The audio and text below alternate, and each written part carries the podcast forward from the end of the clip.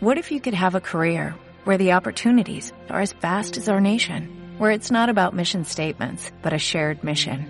At U.S. Customs and Border Protection, we go beyond to protect more than borders, from ship to shore, air to ground, cities to local communities. CBP agents and officers are keeping people safe. Join U.S. Customs and Border Protection and go beyond for something far greater than yourself. Learn more at cbp.gov/careers. Un domingo en la mañana, eh, la fuerza de la literatura y de la docencia literaria tenga este poder de convocatoria. Eh, mi nombre es Enrique Planas. Me, toca eh, presentar a dos amigos que no solamente excelentes escritores, sino también que han dedicado buena parte del tiempo que podrían haberlo vinculado con su creación literaria, lo dedican a la docencia. Y no a una docencia necesariamente académica universitaria, sino a un espacio más íntimo que tiene que ver con la creación literaria. Tengo que, quiero presentar a Ariel Ibliowicz. Eh, él es sociólogo de formación por la Universidad Nacional de Colombia, con un doctorado en la Universidad de Cornell. Ha sido profesor visitante y conferencista en sociología y literatura en las universidades de Estados Unidos y Europa, columnista del diario El Espectador. En 1981 recibió el Premio Nacional de Periodismo Simón Bolívar y desde 1983 ha estado vinculado a la Universidad Nacional de Colombia, donde fundó y dirigió la maestría en escrituras creativas, la primera maestría en el continente. Sus obras incluyen El rumor de Astracán, del Astracán, en 1991, Sobre la faz del abismo, 2002, Flaubert, Historia de una cama, 2004, y la compilación de los seminarios y talleres con invitados internacionales de la maestría en escrituras creativas el año 2012. En su última novela, Migas de Pan, de 2013, eh, investigó la relación de la Segunda Guerra Mundial con el conflicto colombiano. Bueno, me siento corto también al presentar a Jeremías, porque Jeremías, cuando uno presenta a un amigo de una forma tan obvia y tan... no se siente corto. Eh, bueno, Jeremías es escritor y periodista, eh, bachiller en comunicaciones por la Universidad de Lima y máster en literatura hispanoamericana por la Universidad de Colorado en Boulder. Eh, entre sus libros destacan un notable libro de cuentos que se titula Punto de Fuga del 2007, luego eh, reeditado eh, recientemente. Su novela Contarlo Todo, una novela que lo ubicó como revelación de la literatura peruana, y un libro de crónicas que yo siempre recomiendo muchísimo si quieren eh, mostrar el lado más friki de la isla, que es Cuba Stone, junto con José Rangel, escrito junto con José Rangel y Javier Sinay. Ha sido profesor en universidades como la PUC, el OPC, y lleva su propio taller de escritura creativa, que más bien podríamos decir que es de lectura creativa. Pero yo fundamentalmente, si tuviera que presentar a Jeremías Gamboa, es como uno de los más solicitados padres de familia del Colegio Los Reyes Rojos. Amigos, quería comenzar eh, esta, esta, mesa tratando de eh, no evadirnos de esa enorme pregunta retórica que, que sirve de título para esta reunión. Es, ¿se puede enseñar a escribir? ¿no? Eh, ya la pregunta tiene, se puede leer eh, una ironía, ¿no? Porque digamos que hace mucho tiempo que existen las escuelas de bellas artes, mucho tiempo que existen las escuelas de cine, eh, mucho tiempo que existen las escuelas de teatro, pero hablar de una escuela de, de escritura creativa todavía despierta cierta suspicacia. Y la misma pregunta, ¿se puede enseñar a escribir? Es una manifestación de esa suspicacia. Me gustaría eh, no formularles directamente esa pregunta, pero sí preguntarles por qué hay todavía esa suspicacia. En primer lugar, ¿funcionamos?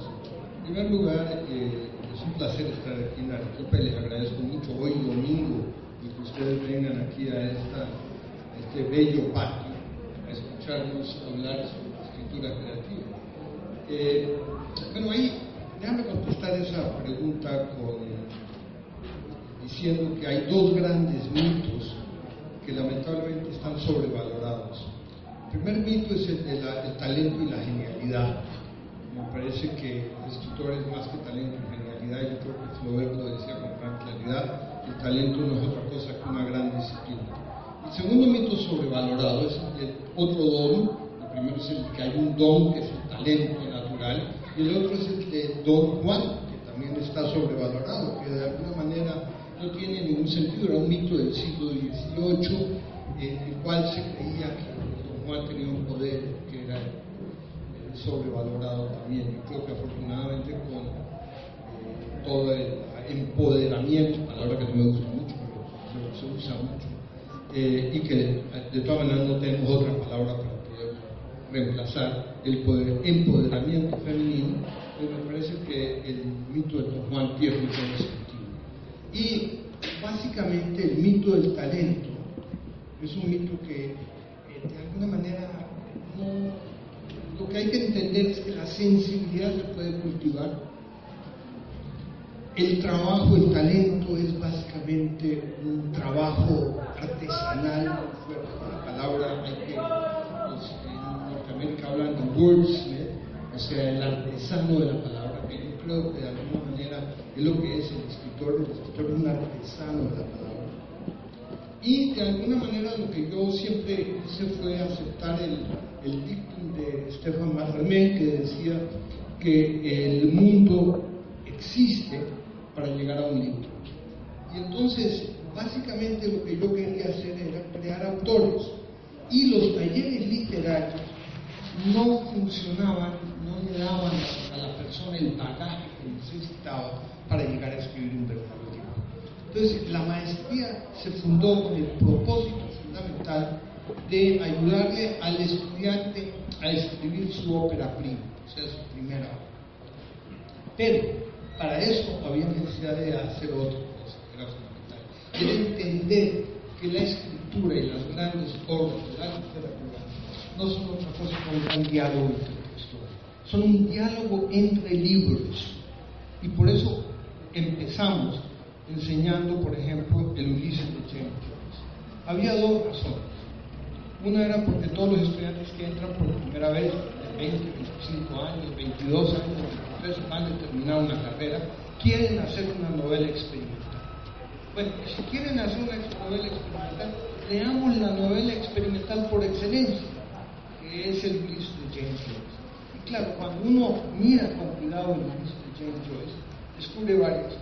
En primer lugar, desde el título, Ulises ya está hablando de un personaje que pertenece a la Odisea y que de alguna manera es una referencia clara a la obra de Homero. Pero si uno entra dentro de la obra, descubre que no solamente está Homero, está Homero, está Virgilio, está Dante, está Ibsen, está Yates, está Shakespeare. En otras palabras, están los grandes autores ahí, y en un gran diálogo con estos autores.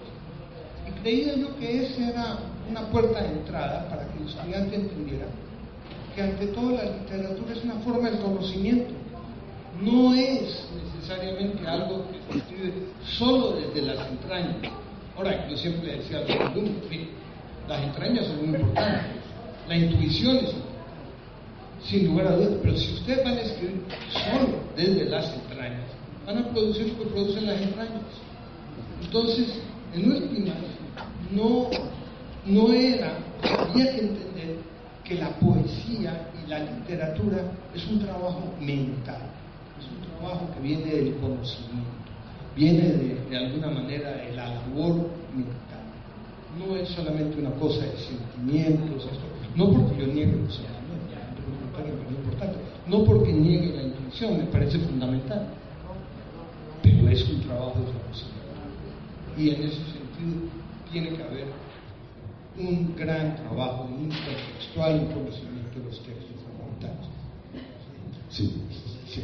Bueno, eh, supongo que esa pregunta que planteas, Kike, antes que nada, gracias a todos ustedes por estar aquí domingo. Es, muy estimulante estar con ustedes dos en esta persona, en este marco, con, todos ustedes, como si siguiéramos conversando después de los Reyes Rojos con Kike, que cada vez dejamos a nuestros hijos en el colegio y nos vamos a tomar un café y hablamos este tipo de cosas siempre. Eh, es una pregunta que supongo que la vamos a ir resolviendo durante la, durante la mesa. Em, ¿Se puede enseñar a escribir? Tiene dos dimensiones. Escribir como tú escribes, solo tú. Es decir, eh, escribir como, digamos, tú te llamas eh, eh, María Pérez. si vas a escribir algo desde las entrañas que son tuyas, puedo ayudarte, y voy a retomar tus ideas también, Ariel, a tener la conciencia para encaminarlas formalmente y que esa, ese estilo, ese brote tuyo tenga tu marca y tu sello, que yo no te puedo enseñar porque yo no soy María Pérez. Eh, entonces es un reto muy grande, ya lo haremos después seguro, los retos de enseñar. Yo no, en este sentido, uno, llega a enseñar ciertas cosas y ayudar a que la persona que participa en el taller descubra ciertas cosas de sí por su cuenta. ¿no? Em, a mí, mi experiencia es muy, muy, muy particular, como todas las experiencias. Yo empecé dictando talleres de, escritura, eh, pero me pasaba que me di cuenta que tenía vocación de ser ciclo cero, dicen ahora en las universidades. Es decir, dictaba las clases, veíamos manuscritos y me daba cuenta que los estudiantes no sabían muy bien qué era un punto de vista, no sabían muy bien qué era una estructura, habían escuchado la palabra pero no sabían qué es estructura. Eh, discutíamos mucho los personajes porque los personajes que hacían eran muy planos y arquetípicos y, querían que no tuvieran contradicciones. Cuando yo, yo rogaba que tuvieran contradicciones y profundidad. Entonces siempre en los talleres de escritura terminaba haciendo clases de lectura han leído el sur, han leído tal, bueno, miren, vamos a leerlo. Entonces volvíamos siempre a la lectura y me di cuenta que, claro, una clase primera de escritura sería justamente lo que tú dices. Es bonito que tú hayas dicho, empecemos por Ulises. si, queremos ser experimentales, se empieza siempre por leer un libro. Entonces ahí fue cuando yo organicé un, taller, que es el, taller que yo dicto hasta ahora, que es un taller de lectura encaminado a, que disfrutes la lectura simplemente. Eh, o a que encuentres tu forma de leer que va a prefigurar tu manera de escribir. Los autores que te puedan interesar o nombren cosas que están cerca de tus asuntos, te voy a llamar herida, o yo siempre tengo la tendencia a ser herida, y que hayan resuelto formalmente esos asuntos. Entre los, entre los que más toquen tus asuntos, que formalmente les parezcan más a lo que, tú, lo, que a ti te interesa, por ahí hay voces que pueden prefigurar lo que te toque decir a ti. Entonces, eh, la manera que organizamos nosotros en, nuestro taller tiene esa, esa, esa, forma. Hay mucha gente que no quiere escribir, termina haciendo autoanálisis leer, a leer los textos y termina descubriendo cosas, cosas de sí, de sí mismas que son, que son impresionantes. En ese sentido yo... Eh, una vez le preguntaron a Alessandro Barico, que tiene una eh, eh, escuela de escritura creativa, era bien curioso, le decía que a, diferencia de, tu, maestría, que más bien ayuda al primer libro, él eh, solo aceptaba como estudiante el segundo libro, porque decía que era lo más difícil de hacer. El primero es como que sale de las entrañas y lo tienes adentro. El segundo es más complicado porque tienes más eh, presiones, intenciones. Entonces él decía, mira, lo que hacemos es ayudarte a tener conciencia de las cosas que ocurren cuando escribes. Yo me di cuenta que, y, y, eso los tenemos, creo que vamos a estar de acuerdo, el acto de, escribir es sobre todo de leer lo que escribes, lo que te sale. Y, te sale, cuando ya hemos desmontado el mito del, genio, lo que te sale es de todo. salen errores y son buenos porque te sirven para... Pero es el corrector, el lector de lo propio que escribes, el que si sabe leer con agudeza y profundidad otros escritores, puede darse cuenta qué cosas y qué cosas no funcionan en su propio texto porque básicamente los malos escritores son personas que no han sabido leer lo que escriben. Entonces, y con eso voy a pasar a, a Kike Riel. Hay una frase de Hemingway que no es muy apropiada para esta hora de la mañana, pero todos ustedes son mayores de edad. Él decía que para un escritor lo fundamental es tener prendido siempre un detector de mierda, decía él, que te permita darte cuenta en lo que escribes, que suele tener eh, mucho jarasca, suele estar tener la capacidad de darte cuenta en qué lugar está lo, está lo vivo, lo orgánico, lo que funciona y aquello que no. Entonces digamos que ese detector es el que a mí me gustaría prender en mis estudiantes que quieren escribir y en los otros más bien un mecanismo para buscarle sentido a los libros para ellos mismos. Déjame retomar algo que dijiste que me parece muy importante. El papel del profesor en un taller de escritura, que en eso tienes toda la razón, es el de la mayéutica, es el de ayudarle al estudiante que él pueda parir su texto. Eh, fue Cortázar el que decía que si tú no estás preñado de literatura, no seas escritor. O sea, de alguna manera uno tiene que tener cuentos que necesita contar, que siente la necesidad de contar y que sabe muy bien que si no las cuentas tú no vas a contar nada. Y eso es fundamental. Eso es fundamental. Pero al mismo tiempo, eh, uno tiene que jugar el papel de partero. Y el papel de partero es que yo no escribo el texto del otro, el otro es el que escribe el texto, yo lo ayudo a él a que él pueda escribir su. Pero ayudar a escribir su texto implica ayudarlo a acercarlo a las lecturas que son fundamentales para poder llegar a sensibilizarse y logre escribir ese texto de la manera más coherente y mejor posible. Porque no hay nada nuevo. Por lo tanto, cualquiera de los temas que uno ha probablemente tratado ya se han tratado antes y hay que acercar al estudiante a cuáles son los libros que alguna manera le pueden ayudar a que él pueda de alguna manera escribir mejor su texto. En ese sentido, siempre tuve como también siempre les decía yo, vea, regresemos al Quijote porque el Quijote, en el Quijote está todo. Y el Quijote es el que nos dice, si usted quiere ser un caballero andante, tiene que imitar al mejor de los caballeros andantes. Y por lo tanto el Quijote decide que él tiene que imitar a la Gaulle. Y que es en la imitación, es haciendo, es trabajando, teniendo modelos claros, que uno va a poder escribir de una manera más clara y más concisa. O sea, hay, que, hay que enseñarle al estudiante joven en ese sentido, la maestría ya trabajaba también con personas que ya se habían graduado, no era un pregrado en creación, sino una maestría, y en ese sentido yo aceptaba el conocimiento de alguna manera, el, el previo del estudiante. Por ejemplo, muchas veces venía un abogado, y claro, los abogados han tenido que estar en, los juzgados en los juzgados han venido a entender que hay conflictos, conflictos muy serios y evidentemente había muy buenas historias, traían muy buenas historias. El problema también era cómo iban a contar la historia, porque ese es el segundo punto.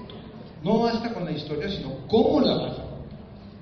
Desde qué perspectiva la vas a contar. ¿Cuál es la perspectiva nueva, diferente y original que va a hacer que tú puedas contar esta historia como no se había contado las historias están ahí. Y hay muchas historias. La gran pregunta que uno se hace en escritor es, ¿por cómo cuento esta historia? ¿Desde qué perspectiva la voy a contar? Y en ese sentido, voy a soltar el micrófono, el, lo fundamental era lo último que decía Jeremías, es el dilema de las técnicas. Porque la técnica sí ayuda a contar. O sea, el escritor tiene una caja de herramientas cuya caja de herramientas que le sirve para contar de una manera mejor lo que va a contar. En otras palabras, si yo, por ejemplo, voy a dar el último ejemplo ya suelto el micrófono. Déjame hacer mi tarea, por favor. me he pasado toda la noche estudiando para poner 20 preguntas aquí. El, la, la gran, gran dilema caja de herramientas. Por ejemplo, voy a dar un ejemplo entre la diferencia entre suspenso y sorpresa.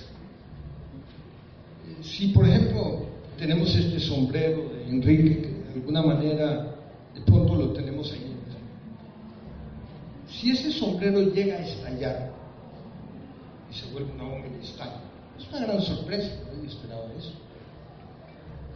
Pero si yo, antes de entrar todos ustedes saben que allá adentro hay una bomba. Cada vez que yo me acerque a tocar el sombrero, ustedes se van a asustar. ¿Qué es lo que hace el suspenso? Una información un conocimiento previo sobre la situación. Si yo voy a decirle a un taxista, vea, mi novia, mi novia se va, va a coger un avión, necesito llegar en 10 minutos al aeropuerto. En 10 minutos no se puede Dice, tratemos, tratemos. Cada vez que encuentre un semáforo, va a haber problemas. O sea, la tensión aumenta.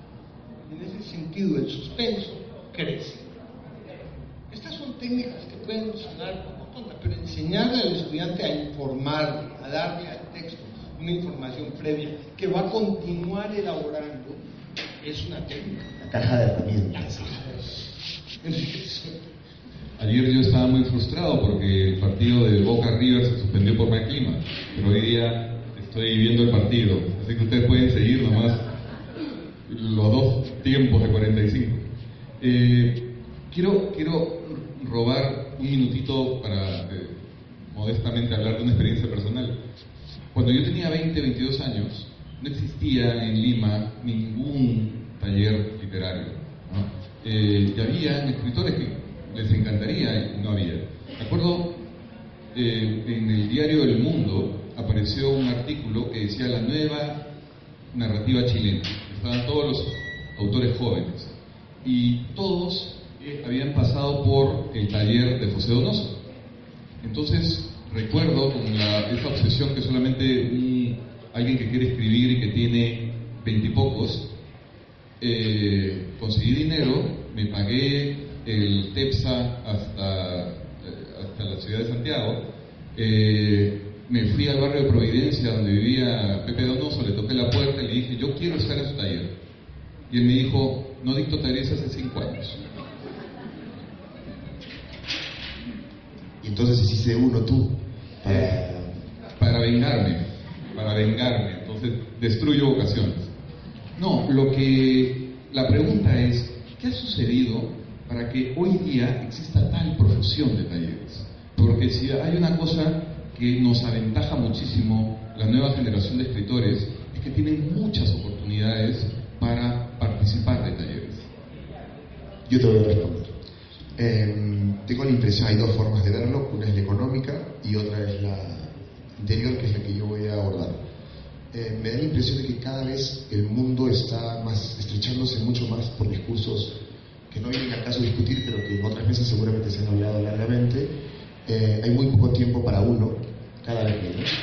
Em, y hay un grupo creciente de personas que sienten la necesidad de algo, una experiencia que tenga sentido, que sea profunda, que los acerque a sí mismos y que enriquezca su percepción del mundo y de la vida. Em, y para eso necesitan eh, relacionarse consigo mismos. La escritura es, es, una de las grandes maneras de relacionarse consigo mismo. El psicoanálisis es otra gran de las maneras de relacionarse consigo mismos. Y tengo estudiantes que me han dicho, mira, me encantan sus talleres porque son más baratos que ir a psicoanalista. y algunos complementan. Y las clases del taller y las lecturas de las novelas, las lecturas que hacemos, se las llevan al diván y, hablan y enriquecen. ¿no? Eh, entonces me parece que hay, por un lado, más necesidad de escribir, porque la paradoja que le hemos hablado aquí, que alguna vez Azriel va a estar de acuerdo, es que todo el mundo o mucha gente quiere escribir y escribir no te da nada, de, o sea, te da muy poco eh, ingreso, dinero y estabilidad eh, económica. Y sin embargo hay mucha gente que quiere hacerlo y, lo quiere hacer porque realmente necesita eh, prefigurar, organizar, estructurar asuntos indecibles, interiores que los atormentan. Necesitan bienestar, paz y salud en un sentido. ¿no? Hay, hay una frase de Posterguarda que me encanta, dice, la literatura es esa cosa más o menos que atormenta a los tranquilos, yo creo que esos son los lectores, y tranquiliza a los atormentados, ¿no? este, que son un poco los escritores. Entonces, el espacio del taller, tú hablabas de los que vienen a escribir ya, son como un grupo de gente embarazada que va, ¿no? lo veo así, tú esperándolos para... Los que vienen a mi taller vienen a encontrarse, a, a sintonizarse consigo mismos. Yo yo en la primera clase que tengo en mi primer curso, el básico, les pregunto a todos, eh, ¿por qué están aquí? Eh, genera, una, genera unas grietas en todos, así como... Eh, ¿Y cuándo empezaron a leer? Eso, eso es dinamita, ¿no? Porque casi siempre el, el, hecho de leer y estar a solas está asociado a momentos de la biografía específicos, particulares, llenos de sentido, y a partir de esa experiencia ellos empiezan a una ruta, en un viaje realmente interior, ¿no? Entonces, me parece que esa es una de las explicaciones por las cuales eh, la gente quiere desconectar. Lo último, yo les digo a mis estudiantes, yo tengo un taller básico, eh, leen tres, cuatro cuentos semanales, y cuando pasan ese taller y ya se conectaron, quieren novelas. Entonces leemos cosas como, estamos leyendo Middlemarch, de George Eliot, 900 páginas. Entonces me dicen, ¿cuál es la condición para pasar del taller 1 al 2? Y yo les digo, no veas Netflix mientras el taller dure. Luego hay unos días de descanso, mira de todas las series que quieras, porque es casi incompatible el nivel de tiempo, la lectura y las series. Entonces, eh, me parece que buena parte de lo que está ocurriendo en el, en el grupo que yo manejo es que todos estamos juntos y solos, como diría fue, pero bien, en una compañía muy, bonita. Yo diría una cosa, tomando de nuevo eh, hay un gran deseo por parte de la gente de contar una historia. Todos tenemos una historia interna y queremos contarla. Eh, ahí es cuando se enfrenta uno, lo primero que hace cuando habla con los estudiantes, por primera vez cuando a un taller, claro, todos tienen una historia que contar, siempre ya sea una historia familiar, alguna anécdota que pasó, pero de todas maneras tiene una historia. Y ahí es cuando empieza eh, cómo la lectura nos ayuda. Fue Paul, William Faulkner, el que llegó y lo dijo con gran claridad. Eh, mire, si van a empezar, si eres un joven escritor, empiece escribiendo novelas. Porque el cuento, por más de que parece atractivo por tener menos páginas que una novela, resulta mucho más difícil más exigente como género, porque es una pieza de relojería, es una, pieza donde cada elemento tiene que ser preciso, caer en su lugar. Por lo tanto, empecemos por el lado de las novelas, porque como decía muy bien Conrad, después lo, puso en palabras también Cortázar, eh, en la novela se empieza, se gana por puntos, mientras que en el cuento se gana por knockout. Es mucho más difícil, eh, eh, de alguna manera, escribir un cuento, un buen cuento, un cuento con toda la precisión, como también es muchísimo más difícil escribir buena poesía. La gente tiene la sensación de que es muy fácil escribir poesía. Yo no estoy no le estoy pidiendo a nadie que no deje de escribir, por favor, sigan escribiendo y escriban los poemas que quieran, pero tengan conciencia que la poesía es el género eh, más difícil que tienen las letras. Eh, es el más exigente porque la palabra, la economía, la palabra demanda una gigantesca precisión, eh, demanda que uno también tenga un conocimiento de la poesía contemporánea también tratamos de ser todos cuando estamos escribiendo es ser contemporáneos. Y hay que, hay que en ese sentido pensar en términos de lo contemporáneo. ¿Cuáles son las obras contemporáneas? Por eso de alguna manera empezaba yo los talleres con Joyce, no porque fuera fácil de leer. Joyce, termina siendo, es una novela muy crítica, difícil, eh, demanda tiempo, pero bueno, si uno quiere entender de qué se trata la novela experimental, es importante conocer la obra de Joyce. Pero también eh, lo que hay que entender es que hay que ser contemporáneo. Es importante ser contemporáneo. Y en ese sentido, el Ulises de Joyce nos abre las puertas al siglo XX, ni siquiera al XXI, sino al XX. Una obra escrita básicamente a principios del siglo XX.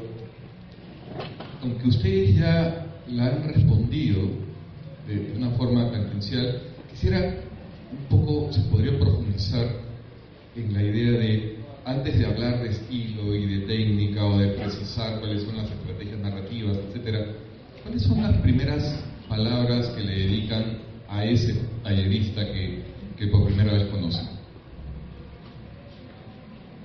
Bueno, eh, eso depende. Si hablamos de escritura, el tallerista viene con ganas de escribir.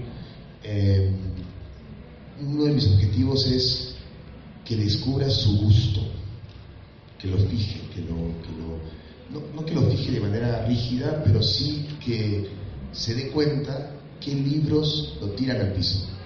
Es decir, un, escritor tiene un cúmulo, cualquier persona, todos ustedes tienen un cúmulo de libros que los han revolcado, si no, no estarían aquí. Eh, y esos libros, se van a ir a pensar después seguramente, tienen un hilo invisible que los explica a ustedes. Eh, un escritor hace eso, es decir, eh, ¿por qué este libro a mí mm, me, revuelve, me, hace caer al piso? Y a mi amigo no. Por eso hay las grandes conversaciones en bares que no acaban nunca, ¿verdad? Entre soy Dostoyevsky, Vargas o Garqueda, porque a uno le toca ese asunto por el que ha llegado el taller, por el que empezó a escribir y tal. Entonces, como no existe un canon fijo que, todo, que a todos les diga lo mismo, a mí lo que me interesa es que la persona, sea cual sea, la que, la que quiere escribir, descubra los libros que lo doblan y reflexione sobre lo que dicen de él o de ella para escribir. Y quienes vienen a mis talleres a enriquecerse simplemente y no a ser escritores, que descubran en esos libros los asuntos que tienen que comprender, abrazar, elaborar, tratar de resolver, aunque nunca se resuelven, eh, para estar, para enriquecerse como conciencia, como seres humanos. Entonces mi objetivo es, un pintor peruano, Fernando de lo decía, es bueno conocer a su familia, su constelación, ¿no? Yo, yo, por ejemplo, he trabajado mucho, seguro también, en este hay bromas como este es mi panteón, digamos, y ese panteón cambia escritor a escritor. Entonces me parece a mí que en el caso de la lectura, ir definiendo esas, esos hitos de lectura nos dan pistas de la posible solitaria de llevar a letra y que tú no puedes ver. ¿no? Lo primero que yo le digo a los estudiantes cuando entran a los talleres es, mire, vale la pena. Ser escritor vale la pena. Eh, es un gran, o sea, genera, no es fácil, probablemente va a crear frustraciones, probablemente va a haber momentos difíciles, pero créanme que el final del camino, por más que el camino parece escabroso, es muy difícil. Y no hay un placer más grande que sentir que uno ha logrado escribir lo que quería escribir. Lo peor es que tiene que ser escabroso. Si no es, no llega a ser escabroso. Es escabroso. Es escabroso, sin lugar a dudas. Pero estoy de acuerdo también contigo, es escabroso, pero hay que enfrentarse a hay que leer, hay que trabajar, hay que asumirlo como un oficio, un oficio que se hace a diario, que se tiene que escribir todos los días y que de alguna manera es una obra que también tiene que madurar y madura con lecturas. Uno madura leyendo, pero también hay una cosa dramática y es que, y lo confieso desde ahora, uno es esclavo de sus propias novelas, porque tiene que leer lo que la novela le pide a uno que lea y no necesariamente lo que uno quiere leer. Ese es uno de los dramas que tienen los escritores, un drama interno horrible. Yo muchas veces sufro porque quisiera leer o estar más enterado de lo que está pasando con, mis colegas contemporáneos. Y sin embargo mi novela me tiene leyendo sobre cuestiones de agua o me tiene leyendo sobre diferentes cosas. ¿Por qué? Porque son los detalles y el conocimiento de ciertos detalles que se vuelven fundamentales para que la novela cobre veras, verosimilitud, que es lo que uno demanda, le demanda la novela, que sea verosímil. Y de alguna manera lo hablábamos ayer con Alonso Cueto, que la diferencia entre la ficción, hoy en día que estamos enfrentados al drama de la posverdad, es que probablemente la novela está, la novela es más cercano a la verdad, mientras que la, lo, que creemos que es el periodismo es el que se puede encontrar con la posverdad de una manera más fácil. Porque de alguna manera, si bien nosotros no estamos determinados por la verdad, sí estamos determinados por una verosimilitud que se fabrica a partir de un conocimiento de la verdad, que es muy diferente. Eh, el escritor chileno, tenía un taller también forjó muchísimas vocaciones en la, narrativa muy famosa. Eh, y él tenía casi una especie de mantra decía, si no duele, no vale. Y, lo comento porque Jeremías también, eh, a su manera, él dice buscar la herida. Es un debate casi romántico, ¿no? porque mucha gente dice, ah, para escribir no hay que, no hay que venir dañado al mundo. Eh, mientras otros decimos que justamente si escribimos es porque estamos incompletos. ¿Qué, opinan ustedes de esa necesidad de dolor para escribir? Yo en eso sí debo decir que, no soy masoquista. Eh, puede ser que la obra sea, el camino es culebrero, como decimos en Colombia, es un camino lleno de tropiezos, pero, pero no necesariamente tiene uno que rasparse la rodilla cuando se cae, no, puede uno aprende a caer, pone las manos primero y de alguna manera el camino se puede fabricar. Eh, yo me imagino, o sea, sé muy bien, pero imagino que cuando Cervantes estaba escribiendo Quijote, que vio vivir atacado de la risa, que no hay una obra más divertida, y en ese sentido el, poder jugar, el poder crear, es que de todas maneras la literatura es un juego, y el aprender a jugar es fundamental. Y de alguna manera ese juego enriquece, aligera, vuelve la novela mucho más me parece, siempre he dicho que la novela es como rompecabezas dinámicas, donde cada pieza va evolucionando en la medida que uno va poniendo.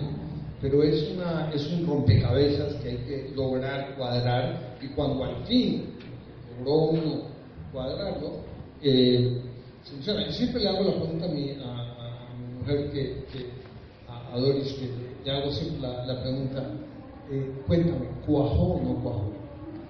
De alguna manera la pregunta real es cuajó. Porque a veces la historia puede ser maravillosa, los personajes pueden, y a veces no cuajan. El Coño Soy sorprendió cuando vivió cuando ya es crisis. Estamos hablando de lo mismo. Pero yo, yo, quería matizar un poco lo que tú, lo que tú planteas, ¿no? Eh, no, es que, no es que mi taller diga, este, anda a sufrir y vuelve, ¿no? No, parte de la presunción de que ya el lector es una persona que tiene incompleteces, que tiene preguntas y que tiene... Yo siempre tengo la dificultad de la palabra herida. Daño no, yo, ahí sí matizaría. Yo creo que el daño no, no da literatura. Eh, daño da pacientes psiquiátricos el escritor es una, la escritora, el escritor esté en un estado suficiente de incompetència y, enfermedad, vamos a decirlo así, y de recursos internos para elaborar eso y convertirlo en algo formal. Y tengo la impresión de que el daño ya que ubique en un lugar. Nosotros tenemos muchas novelas en donde descubrimos potencias eh, lúcidas dentro de las novelas más escabrosas posibles eh, que son las que hacen que la ironía, que es el centro de cualquier gran novela, desde Cervantes, eh, refulja al final, ¿verdad? Eh, y para eso uno tiene que tener una, un bienestar. Es decir, a mí me parece que lo ideal entre mis estudiantes y mis participantes es que todos estamos viviendo bien contentos para poder mirar esa zona por la cual hemos llegado de alguna manera. Ahora, eh, me pasan muchas cosas, me pasan estudiantes que me dicen, esta novela es demasiado fuerte, no la leas, pues no es el momento, no, hay que imponerla si es que está eh, activando una zona demasiado, porque justamente no se trata de ser masoquista, se trata de tener la distancia adecuada con el libro adecuado para, eh, para, para ti. Ahora, hay, una, hay una frase que dice por acá, por acá tiene una frase bonita en un libro sobre correr él dice, y es, creo que es universal, porque lo sé por, por, experiencia propia, como que mientras mejor viva, voy a poder mirar más adentro, la zona más... Tiene otra que es más oriental, que es cuando las aguas están quietas en una fuente, es posible ver la forma de las piedras, el fondo del asunto. ¿no? Ahora, sobre el asunto de, con eso suelto el micro como dices tú, Ariel, sobre el asunto de, de cómo encaminar las lecturas, yo he, inventado un truco que espero que no salga de esta sala, este, porque estamos alumnos salir corriendo no van, no van a seguir clases. Eh, hay dos tipos de escritores, como en todo. Hay los escritores que no quieren leer novelas que hablen de los temas que ellos tocan porque tienen el miedo a la influencia. Y hay escritores que les gusta leer, que han hecho otros con sus temas. Yo soy este segundo grupo, me encanta leer eh, lo que han hecho otros escritores sobre cosas que intuyo que son mías. Entonces yo organizo talleres para leer esas novelas. Entonces, es verdad que la novela te demanda cosas, te demanda, te cambia los hábitos de sueño, te manda el médico más o menos veces, eh, cambia tus, relaciones con las personas, y una de las cosas que hace es que te demanda lecturas. Entonces yo mientras voy viendo lo que ocurre, por dónde voy, si estoy trabajando infancia, hago taller de infancia. Si empiezo a intuir que todo esto va a tener en la madre, hago un taller sobre la madre. Em, si me doy cuenta que la reina de Nilo es una persona que retorna a su patria, hago un taller con novelas sobre el retorno. Y ahora último, estoy acercándome hacia una gran revelación de dos mujeres ficcionales de edad. Estamos leyendo Middlemarch, de George O sea, estamos leyendo a las señoras del siglo XIX y de paso también me tapo los huecos que tengo como lector. Bueno, hay una cosa que a mí me parece también, viendo retomar eh, hay un punto que es fundamental en el escritor. No, no, no, o sea, hay que gozar un poco lo que se hace, pero para, también hay que tener paciencia. La escritura demanda inmensa paciencia. Y, demanda paciencia y tiempo, y no solamente demanda paciencia y tiempo, sino demanda también la capacidad de reescribir. En otras palabras, hay que reescribir y reescribir y reescribir. Era Jason que le dijo, corrijo, tacho, leo, escribo, corrijo, tacho. O sea, es un punto, hay que tener la gran paciencia y la gran capacidad de regresar varias veces al texto de uno cuando uno ya está agotado ¿eh? O sea, ya uno está harto de leerse a sí mismo. Y sin embargo, tiene que volver al texto como si el texto fuera la primera vez que lo va. Y es inmenso. Pero ahí es interesante, por ejemplo, de que nos estabas hablando antes de entrar, cómo en la eh, maestría que tenías tú trabajas, es bueno tener a otro, ¿verdad? Que, porque hay un momento en que uno ya no sabe qué está haciendo, está perdido en un laberinto, y un mentor, una persona, un asesor, funciona muy bien. En la maestría organizamos varias cosas. Una de las cosas fundamentales era la tutorías. No eran clases magistrales, eran tutorías, o sea, se trabajaba. Fue muy difícil a la universidad, porque una universidad le gusta tener que un profesor tuviera solamente cinco años. Y nosotros decidimos que en los talleres ningún profesor podía tener más de cinco años, porque tenía que dedicarle el tiempo a los alumnos, tenía que dedicarle el tiempo a la lectura, a revisar con él, a mirar con él, a hacerle preguntas, a poder trabajar en relación uno a uno. Y por eso era tan importante. Pero lo otro que era fundamental era que tenía que trabajar con sus colegas. O sea, había momentos en que había, se reunía todos los grupos, pero los grupos reunidos no podían transformarse en un círculo humano. O sea, había que aprender a leer al otro. Porque en últimas lo que se estaba tratando de crear era lo que se creó también, lo que fue muy famoso en el caso de García Márquez, lo que fue el grupo de Kim. O sea, un grupo de escritores que se leían, que se ayudaban, que de alguna manera se conectaban. Y eso era fundamental. Y en ese sentido, lo que hizo la universidad fue ayudar a construir grupos de escritores que se leen y se mantienen hasta hoy en día. Y ellos se leen, porque de alguna manera eh, los, eh, todo escritor debe estar consagrado a dos dioses griegos. Me leo y te leo. Porque son básicamente los fundadores de la literatura. Yo les, voy a confesar algo, cuando cada vez que eh, voy a organizar un taller en, el Centro Cultural de la Universidad de Lima, eh, me dan la invitación para que yo la suba al Facebook y diga, ojo, pero yo nunca lo hago, porque a mí me entusiasma que haya poca gente en el taller. Me gusta que hayan 8, 10 personas, porque siento que con grupos pequeños no voy a ser un farsante con grupos pequeños puedo darles tiempo para trabajar sobre el texto. ¿no? Cuando hay 30 personas en un salón es imposible. Claro, cuando son menos de 8 me cancelan el taller y, además está, es muy poco elegante decirlo, es muy poco elegante decirlo, cobro lo mismo si son 10 o si son 30. Entonces, nunca este, hago publicidad en mi taller. Pero, ¿cómo sienten ustedes, esto que les cuento ¿Cómo sienten ustedes el tema de cómo no ser eh, farsante al momento de participar del taller? ¿Cómo enfrentar grupos grandes? Yo creo que es imposible. Es imposible. Eh, si es que enseñas a, si es que necesitas hacer clínica, le llaman etiqueta negra, es decir, trabajo con texto, capítulo, revisión, capítulo, como, yo no hago eso, yo hago una cosa que, que, parece médica y es la interconsulta. ¿sí? Viene una persona y lee conmigo, porque mis talleres son de lectura. Entonces me dice, mira, yo quiero ya pasar a la acción. Y yo digo, mira, planas, en el Centro Cultural de la Católica, Page, en, que hace talleres también en campo abierto, y por su cuenta, ellos te van a hacer escribir. Y tengo la impresión, creo que Page a veces, cuando a sus talleres, dice, quiero leer más, dice, mira, Gamboa tiene talleres de lectura, entonces pasamos pacientes, ¿no? Como, como psicólogos, este, psiquiatra, ¿no? Entonces, en mi caso es diferente porque en mi caso sí permite, como es lectura, una, una mayor cantidad. Yo trabajo con 25 como tope ante un libro. Em, si pudiera tener 100 y fuesen ordenados, me encantaría.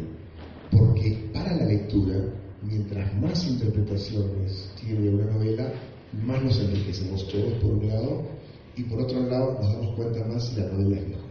Si una novela tiene más todas las anteriores, es mejor.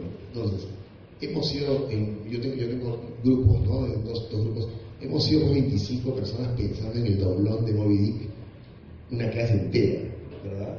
descubriendo qué significa esto y cómo desde el primer, desde, desde, el tipo más culto de la nave que explica el doblón de esa nave de Moby Dick, hasta el hombre que muestra sus tatuajes y trata de verse, que es un alfabeto, eh, es una maravilla. Yo, yo ahí eh, yo, a diferencia de que anuncio mis, mis talleres, eh, vivo, vivo, vivo parte de ellos, ¿verdad?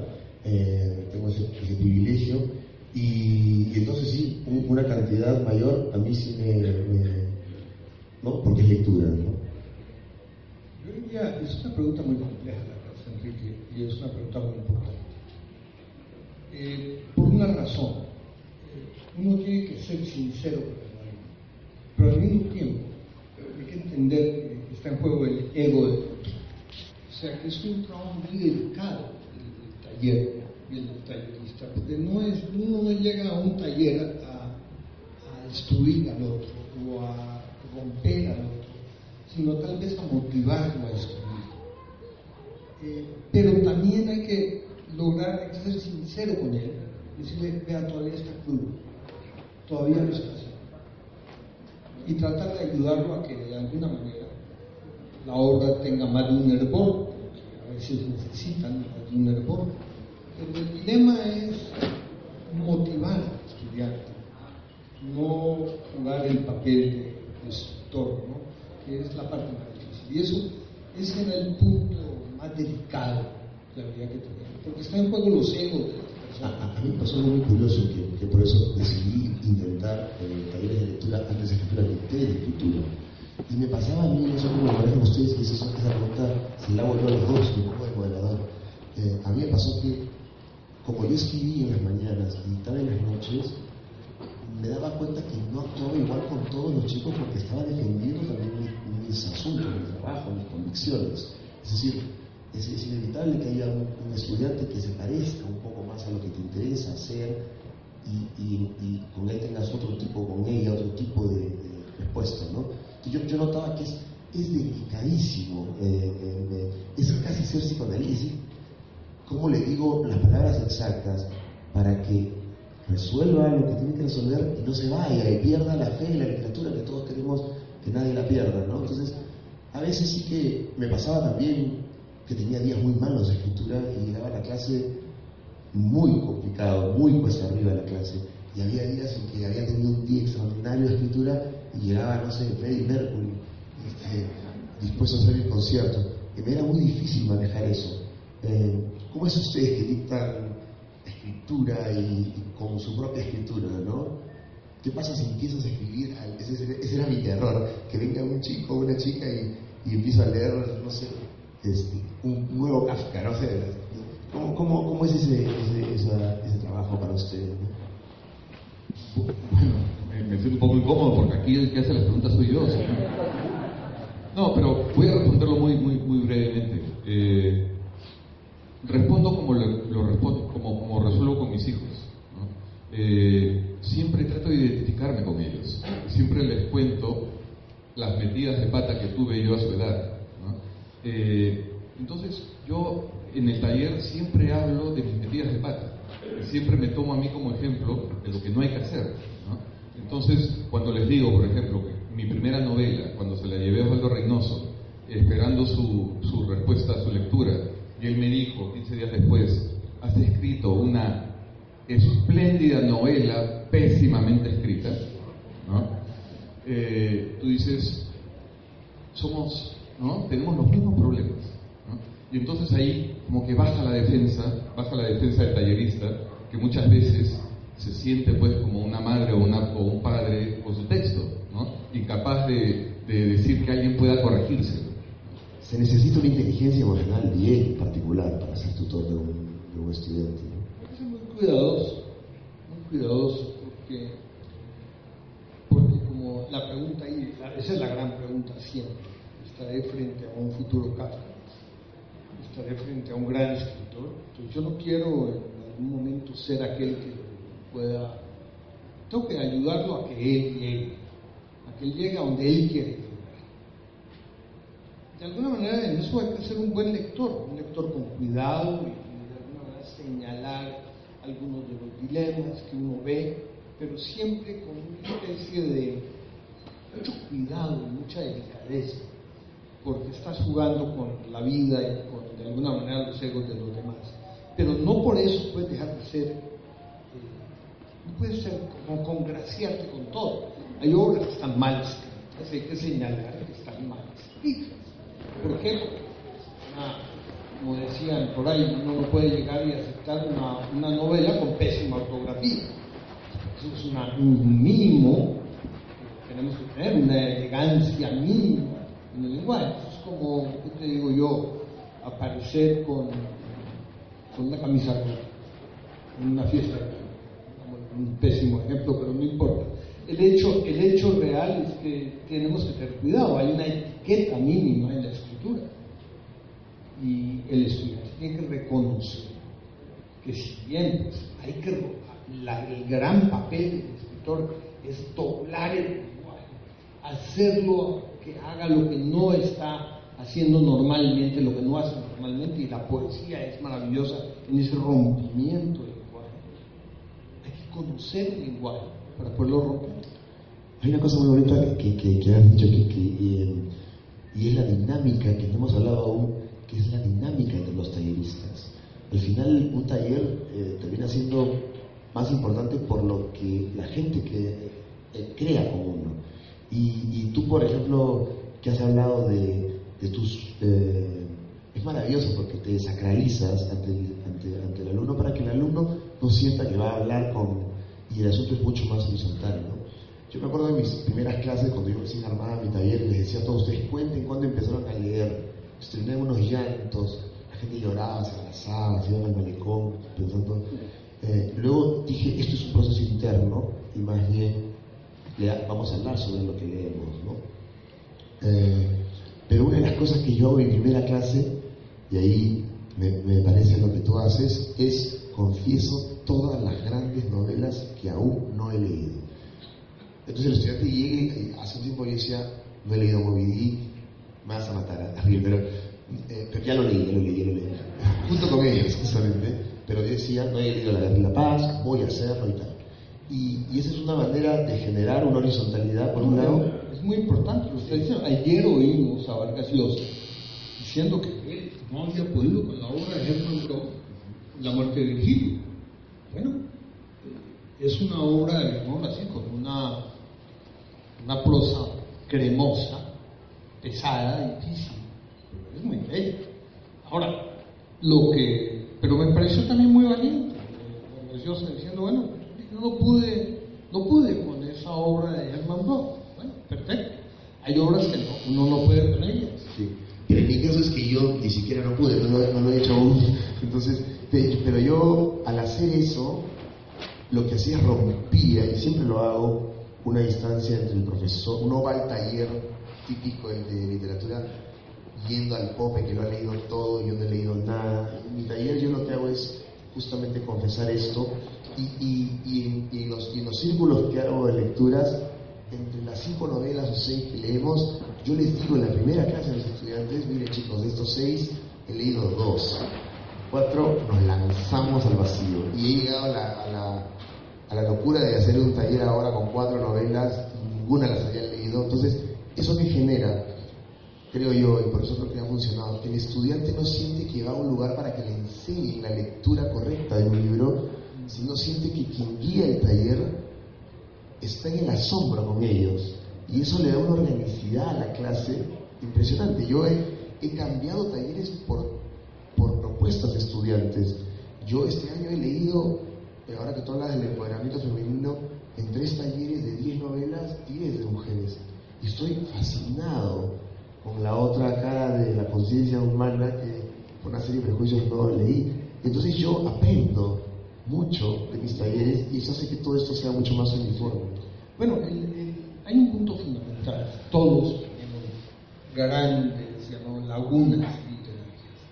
O sea, obras que no hemos leído, obras que de pronto en la página, en la página 50 nos cansamos y decidimos dejarlo a un lado.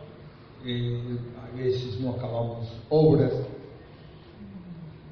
Yo a veces soy obsesivo y trato de acabarlas, pero de todas maneras, me gusten, pero, pero siempre para ver cómo se llegó al final. Porque en últimas, la gran pregunta que uno le hace a la literatura es, la gran obra se nota cuando tiene un gran final. O sea, el cierre se vuelve fundamental. Y llegar a una, al cierre es la gran aventura. Ahí es donde está la gran pregunta. Por eso muchas veces trato de terminar a pesar de los días que está la obra, llegar al final. Eh, sin embargo, no somos genios, no somos tampoco personas, eh, no podemos llegar y creer que, que, lo tenemos que saber todo. Entonces, por lo contrario, la literatura es el terreno de lo Antes de... ¿Hay tiempo para preguntas del público? Eh, a mí me, ahora que hablamos un poco de ese espacio de, los talleristas, a mí lo que me divierte es la actitud que vienen cuando hay, hay dos grupos, ¿no? Los estudiantes de literatura, de periodismo, que tienen una relación con la palabra y llegan un poco más eh, sólidos al taller, y los otros que vienen pidiendo disculpas porque son contadores, porque trabajan en una compañía de seguros, a mí uno de los talleristas más me han dejado perplejo fue policía de tránsito. Me parecía extraordinario. Bueno, eh, antes de, abrir eh, la pregunta, tenía una que, me, les pido casi como para que el público saque, un, saque papel y apunte.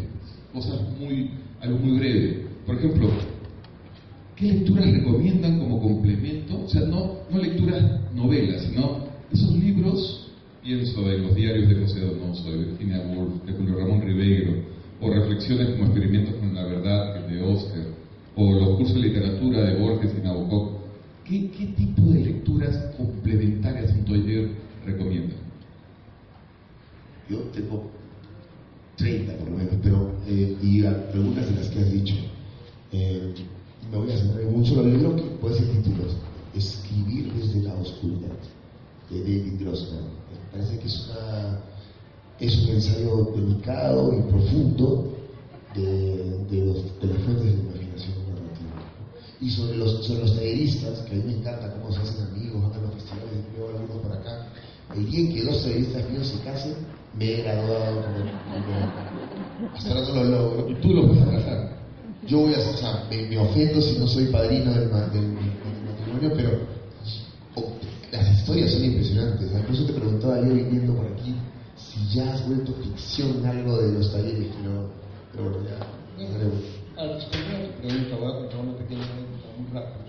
que yo asistí, cuando tenía 25 años, asistí a la Universidad de Colombia a un taller que dictó la, se llamaba Tinker Lectures de Mario Graciosa. Eh, eso para mí fue iluminante. Básicamente esas esas, esos, esas conferencias están resumidas en un bello libro que se llama Cartas a la joven novelista. Y es prácticamente un taller de escritura. Y a mí me parece que le ayuda a la gente a entender las técnicas y le ayuda a la gente a muchas cosas. Ahora, en cuanto a grandes novelas que uno podría eh, recomendar, yo siempre recomiendo a los clásicos. Creo que hay que leer la Ilíada, creo que hay que leer la Odisea, creo que la Eneida es fundamental, creo que Dante es fundamental, creo que Cervantes.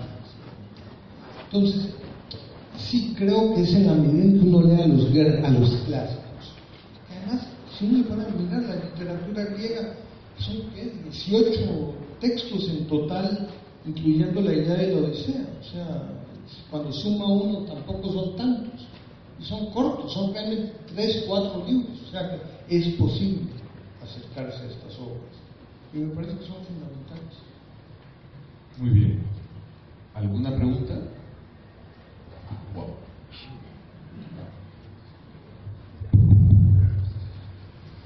Perdón, ¿puedo hacer mi pregunta? Por.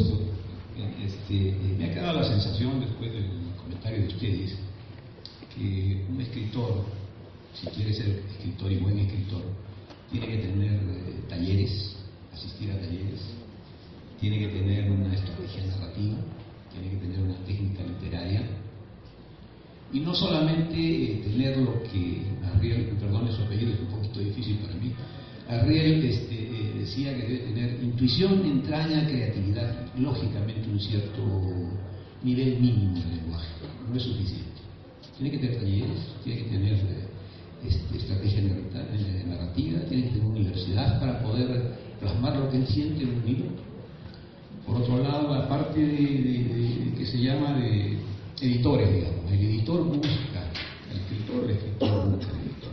¿Cómo es? No, no entiendo bien esta parte. Y lo último, solamente rápidamente una anécdota. Un par de días atrás había un señor que estaba comentando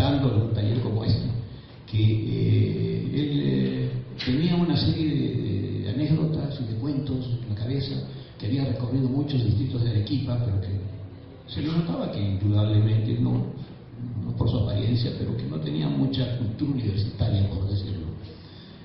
Yo creo que eh, este, el, exigir un poco universidad, taller, eh, educación literaria, no es eh, disminuir un poco la creatividad. De lo que has dicho tú, yo diría que necesita todo salvo taller y universidad. No lo necesita, no es necesario. Eh, todo lo demás, sí. Vida, lecturas, ordenadas o desordenadas, pasión, tiempo que tiene que buscárselo, eh, trabajo, disciplina, terquedad, fuego, urgencia, eh, arrojo, miedo, ganas de descubrir, pero de ninguna manera universidad y de ninguna manera talleres. De hecho, yo no he llevado nunca un taller literario, los dicto, pero no llevo nunca un taller literario. Eh, creo que tú tampoco, ¿no? Sí. Bueno, Mira, yo voy a decir una cosa. Eh, evidentemente no es indispensable, indispensable. Ayuda, ayuda, ayuda. Eh, ir a la universidad, los grandes escritores autodidactas, eran muy buenos escritores. Kafka trabajó en compañía de seguros eh, y sin embargo pues, era un autor impresionante. hay que ser ante todo un gran lector, pero, pero las universidades cumplen una función muy importante, porque los currículos organizan un poco el conocimiento. Lo que hace la universidad es democratizar el conocimiento. En una época, realmente, básicamente, yo no, tenía uno acceso eh, a, las bibliotecas ni a los libros de una manera fácil, si no se provenía de una familia pudiente y que tenía una biblioteca. Las universidades democratizaron el conocimiento. Con su biblioteca le permitieron a la gente de recursos populares poder llegar y conocer. Y tenían una guía, tenían un profesor que ayudaba y decía, mire, hay que leer esto, hay que leer aquello. No, no es indispensable. Hay un buen lector. Pero de todas maneras yo creo en la universidad, creo que cumple un papel fundamental, creo que organiza un poco el conocimiento y de alguna manera yo creo que la literatura es una forma de conocimiento. Una última pregunta.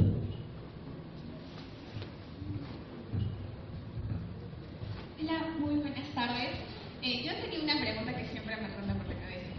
Justamente ustedes han hablado ¿no? de su olfato para detectar si una historia es buena o mala contarla. Yo quiero saber cómo ustedes hacen para poder juzgar si una de estas historias que está en su cabeza o que la han escuchado o la han conocido funciona para hacer un libro. Gracias creo que hay un hecho que es muy, lo que le pasa a cuando está siempre jurado en un taller, o sea, cuando está jurado en un curso de novela, de cuento. lo primero que uno mira es si la historia está bien escrita. O sea, hay una buena escritura y se nota a través del manejo del lenguaje, de la forma en que se frasea, de la forma en que se lleva a cabo la historia, la forma en que se construyen los personajes. Alguien decía, creo que lo decías tú, entre más contradictorio fuera el personaje, mejor era. Porque claro, es más humano, está más lleno de fallas, de errores, de todo lo que es la humanidad. Eh, ahora, hay personajes que son malos, escribir un personaje es malo, perverso, eso a veces es un gran reto, ¿no? Porque todos escribimos desde de alguna manera identificándonos con los personajes cuando lo hacemos, no es tan fácil.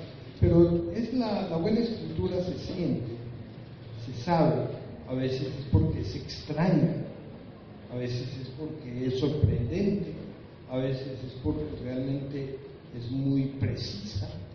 O sea, hay varios elementos que hacen que uno pueda medir o decir, esto me llama la atención, esto no. Yo para decirlo lo más rápido, lo más eh, breve posible, yo creo estar ante un libro, ante un manuscrito, ante un trabajo de un chico, eh, cuando me, con Kiki hemos sido jurados de un premio justo de este colegio hace poquísimo, cuando me olvido que estoy leyendo, cuando me olvido que si es una tablet o si es un papel, me olvido quién soy, me olvido qué edad tengo, me olvido si estoy en Lima o estoy en Brasil o estoy en donde sea, y, solo, y estoy dentro de eso.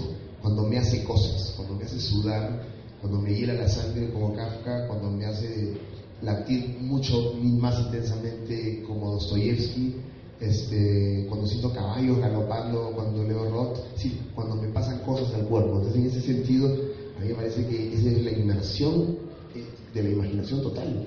Y ahí es donde está lo vivo y ahí es donde la literatura está, está iluminándonos, ¿no? Muy bien, para cerrar la historia redonda de esta maravillosa mañana, no voy a levantar el sombrero.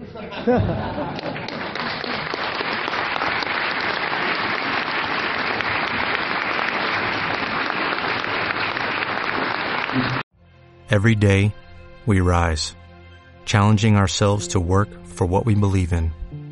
At U.S. Border Patrol, protecting our borders is more than a job, it's a calling. Agents answer the call, working together to keep our country and communities safe. If you are ready for a new mission, join U.S. Border Patrol and go beyond. Learn more at cbp.gov/careers.